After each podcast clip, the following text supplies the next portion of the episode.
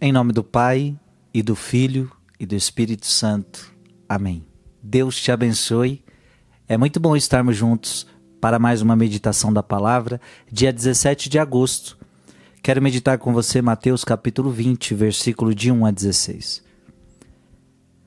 Naquele tempo disse Jesus a seus discípulos: Disse Jesus aos seus discípulos esta parábola: O reino dos céus é como a história do patrão que saiu de madrugada para contratar trabalhadores para a sua vinha. Combinou com os trabalhadores uma moeda de prata por dia e os mandou para a vinha. Às nove horas da manhã o patrão saiu de novo, viu outros que estavam na praça desocupados e lhes disse: Ide também vós para a minha vinha, e eu vos pagarei o que for justo. E eles foram. O patrão saiu de novo ao meio-dia e às três horas da tarde fez a mesma coisa. Saindo outra vez pelas cinco horas da tarde, encontrou outros que estavam na praça e lhes disse: Por que estáis aí o dia inteiro desocupados? Eles responderam: Porque ninguém nos contratou. O patrão lhes disse: Ide vós também para minha vinha.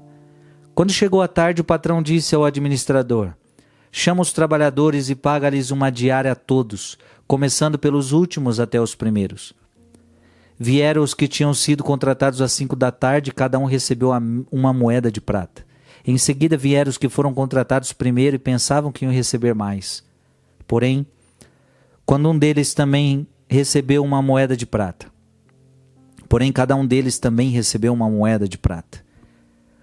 Ao receberem o pagamento, começaram a resmungar contra o patrão. Estes últimos trabalharam uma hora só, e tu os igualaste a nós, que suportamos o cansaço e o calor o dia inteiro. Então o patrão disse a um deles: Amigo, eu não fui injusto contigo. Não combinamos uma moeda de prata? Toma o que é teu e volta para casa. Eu quero dar a este o que foi contratado por último, o mesmo que dei a ti. Por acaso não tenho o direito de fazer o que quero com aquilo que me pertence? Ou estás com inveja porque estou sendo bom? Assim, os últimos serão os primeiros e os primeiros serão os últimos. Palavra da salvação. O patrão que paga o mesmo salário para quem trabalha de manhã, para quem trabalha às nove, para quem trabalha meio-dia, para quem trabalha às quinze, para quem começou a trabalhar às 17 horas, o mesmo salário para todos. E isso indignou quem trabalhou mais. Essa parábola ela se refere diretamente ao povo judaico. O povo judeu acreditava que Deus se revelaria para eles e para mais ninguém. Se você ler a Bíblia, você vai entender isso. Aquele povo acreditava que Deus vinha só para eles e que todo o resto não era o povo escolhido.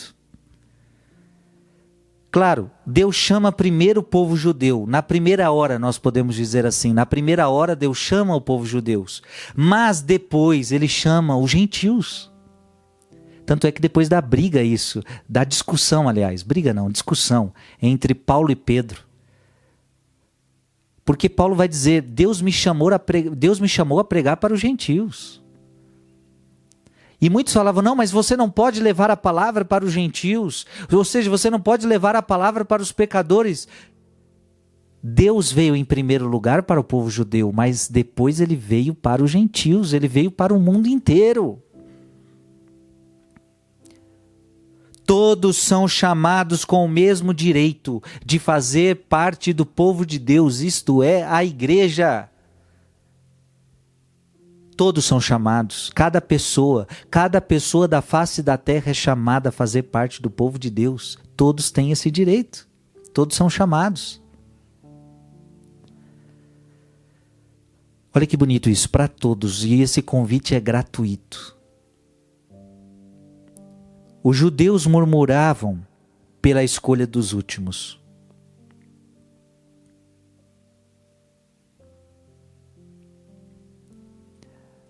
Os judeus murmuravam, mas como assim vocês estão escolhendo? E veja, naquela época, muita gente não entendeu como que a palavra de Deus está chegando aos judeus.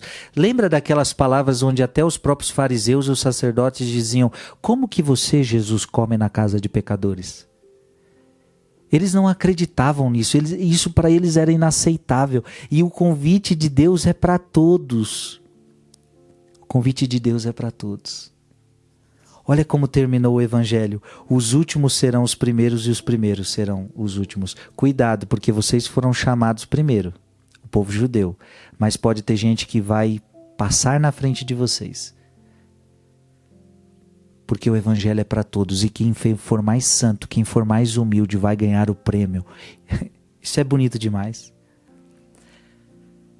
À primeira, à primeira vista, o protesto parece justo. Eles trabalharam menos e vão receber a mesma coisa. Parece justo o protesto, mas não. A escolha de Deus é livre ele faz o que ele quer. Ele está dizendo: não fui eu que contratei, o dinheiro não é meu, eu faço o que eu quero.